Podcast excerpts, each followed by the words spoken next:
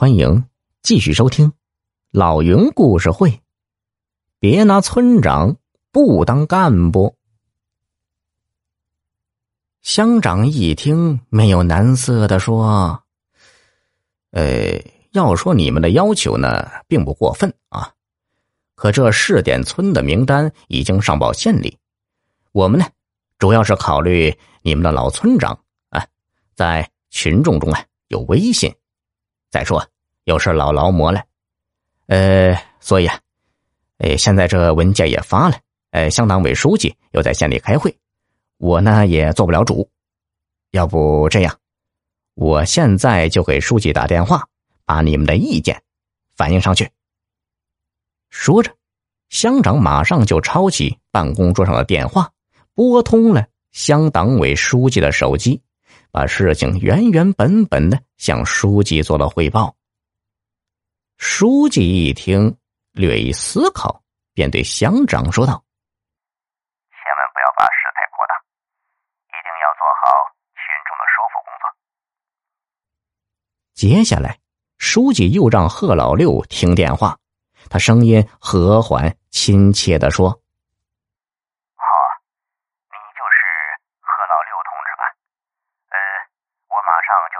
有关领导和部门研究你们的问题啊你就放心的带着村民们先回去乡党委一定会给你们一个满意的答复。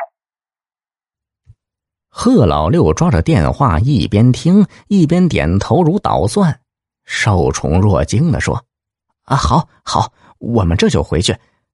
他放下电话在乡干部们的簇拥下像喝醉了酒似的从办公楼里下来对着门外候着的村民们很有派头的一挥手：“哎，书记发话了啊，尊重我们的意见，撤。”村民们听了，心里的一块石头落了地，五百块钱的辛苦费总算是到手了。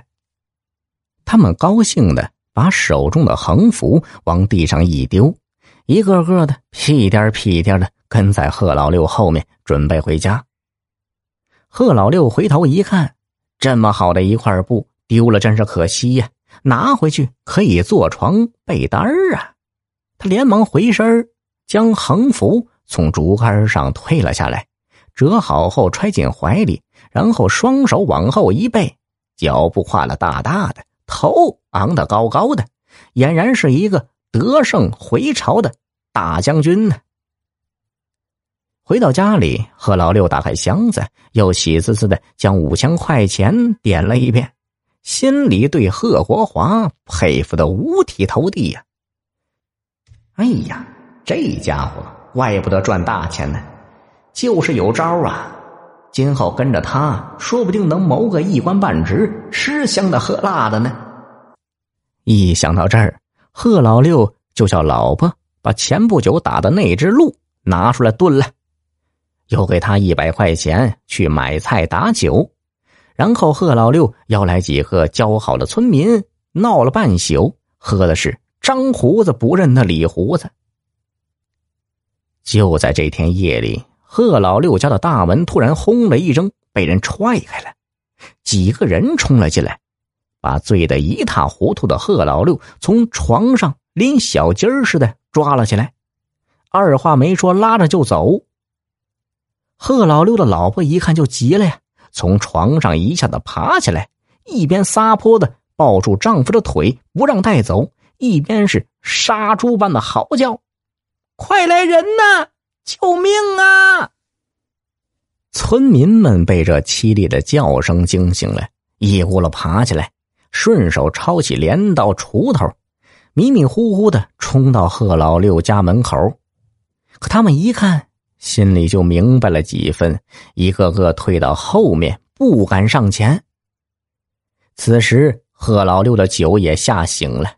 他一边死死的抱着大门的门柱不肯走，一边嘴硬着说：“干啥？我犯啥法了？”一个黑脸人冷冷的说道：“犯啥法？你自己干的事，自己心里没数吗？”说着，他鼻子嗅了嗅，就径直走进贺老六家的堂屋，从桌子上把他们夜里吃剩的半盆鹿肉端了出来，大吼一声：“你看看，铁证如山，你还敢抵赖吗？”